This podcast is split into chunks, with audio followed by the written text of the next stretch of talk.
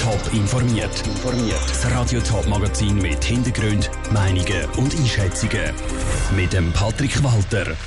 Wie Winterthur andere Städte bei der Prävention von Extremismus unter die Arme greifen und wie die KESP Zürich vorgeht, wenn ein Kind in ein Heim oder zu einer Pflegefamilie muss, das sind zwei von den Themen im Top informiert. Winterthur hat einen schlechten Ruf, wenn es um Extremismus geht. Die Stadt ist zwischenzeitlich zur Hochburg vom radikalen Islam erklärt worden oder sie macht Schlagzeilen mit Neonazi-Gruppierungen. Weil Winterthur bei diesen Themen tatsächlich mehr Erfahrung hat als andere Schweizer Städte, hat sie jetzt eine Art Ratgeber herausgegeben, zusammen mit drei anderen Städten. Andrina Brotbeck.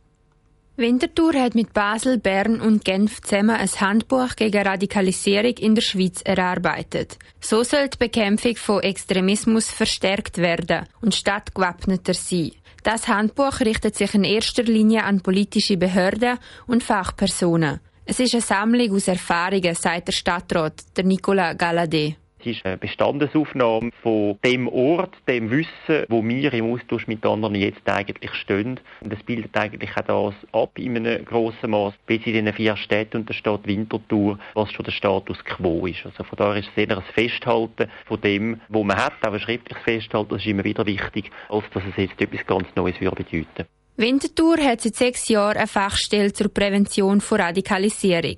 Das neue Handbuch leitet zum ersten Mal Qualitätskriterien für die Beratung fest. So soll die Prävention gestützt werden. Das bedeutet für Winterthur aber nicht, dass ab jetzt absolute Sicherheit besteht, sagt der Nicola Galladay. Man kann nicht sagen, mit besser oder weniger guter Präventionsarbeit, dass das zu einer absoluten Sicherheit führt. Was sehr hilfreich war, ist, dass unsere Fachstelle für die Leute, die mit dem schwierigen Thema konfrontiert sind, sagen das Lehrkräfte, sagen das Sozialarbeitende, Jugendarbeitende, dass die mehr Sicherheit bekommen, weil sie mehr Wissen haben und auch wissen, wo sie sich anbringen müssen. Alle Fachstellen von diesen vier Städten tauschen sich regelmäßig aus und unterstützen sich, damit die Qualität der Beratungsangebote weiterentwickelt werden kann und auf neue Phänomene rechtzeitig reagiert werden kann. An die Fachstellen können sich Personen wenden, die mit dem Extremismus konfrontiert sind, sagt der Urs Allemann, Abteilungsleiter Prävention und Frühe Intervention Winterthur. Wir haben ein gemeinsames Dienstleistungsangebot in diesen vier Fachstellen. Angehörige, Lehrpersonen, Fachpersonen aus dem Umfeld von sich potenziell Radikalisierenden können in diesen vier Stellen beraten lassen. Mit dem Handbuch zur Prävention von Radikalisierung sind Winterthur und die anderen drei Städte Pionier. Es soll anderen Schweizer Städten eine Austauschplattform zu dem komplexen Thema bieten.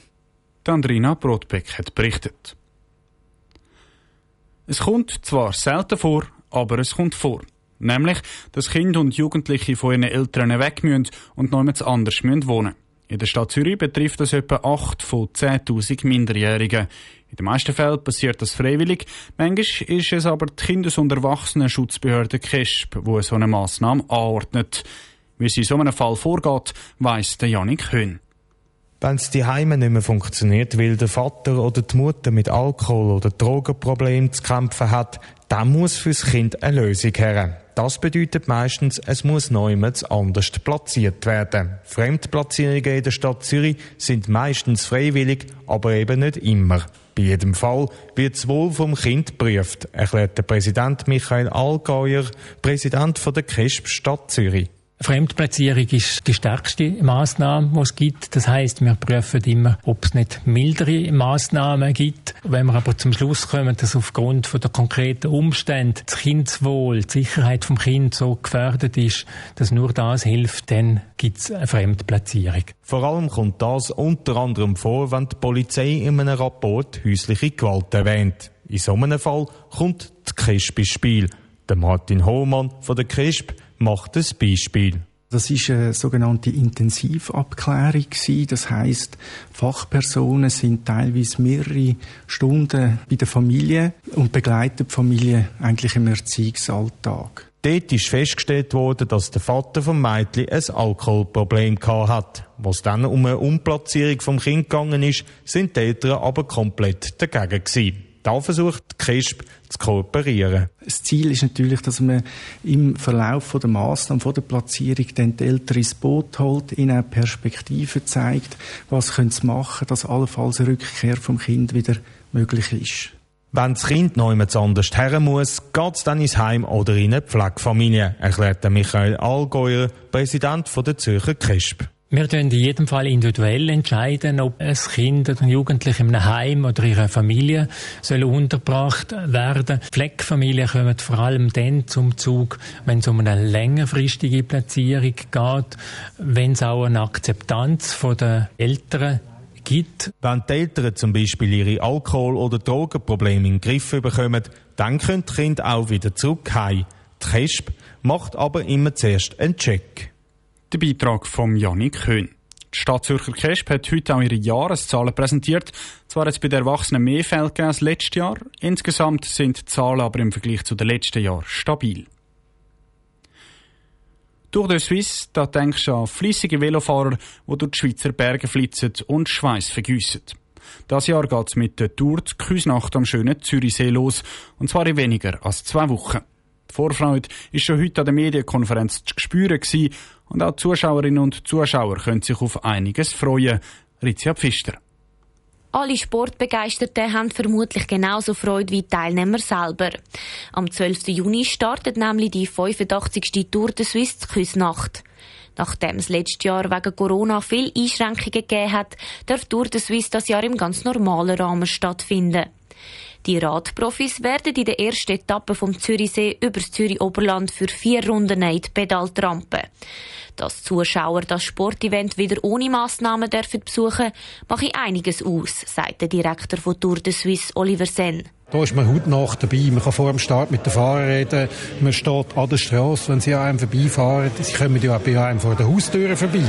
ich glaube, da gibt ganz eine spezielle Beziehung zwischen Rennfahrern und Zuschauern. Und, und da wollen wir und dürfen wir da ja jetzt wieder ein bisschen zelebrieren. Zuschauerinnen und Zuschauer erleben das spektakuläre Sportevent nicht nur hautnah. Auf dem Programm steht noch viel mehr, von dem sie profitieren können. Der Markus Ernst, Gemeindepräsident von Küsnacht, erzählt stolz, dass die Einwohnerinnen und Einwohner grosses Engagement bei der Organisation vom Tourstart gezeigt haben. Von den 400 Freiwilligen sind ein Großteil sind Küsnachterinnen und Küsnachter, sind auch fast 30 Vereine, die dort Helfer stellen.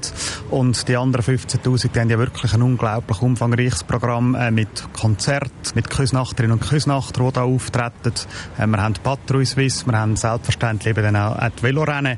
Ich glaube, da wird wirklich für alle etwas geboten. Eröffnet wird das programmreiche Wochenende am Freitagabend mit der Band Pegasus. Sportlich wird es dann erst zwei Tage später.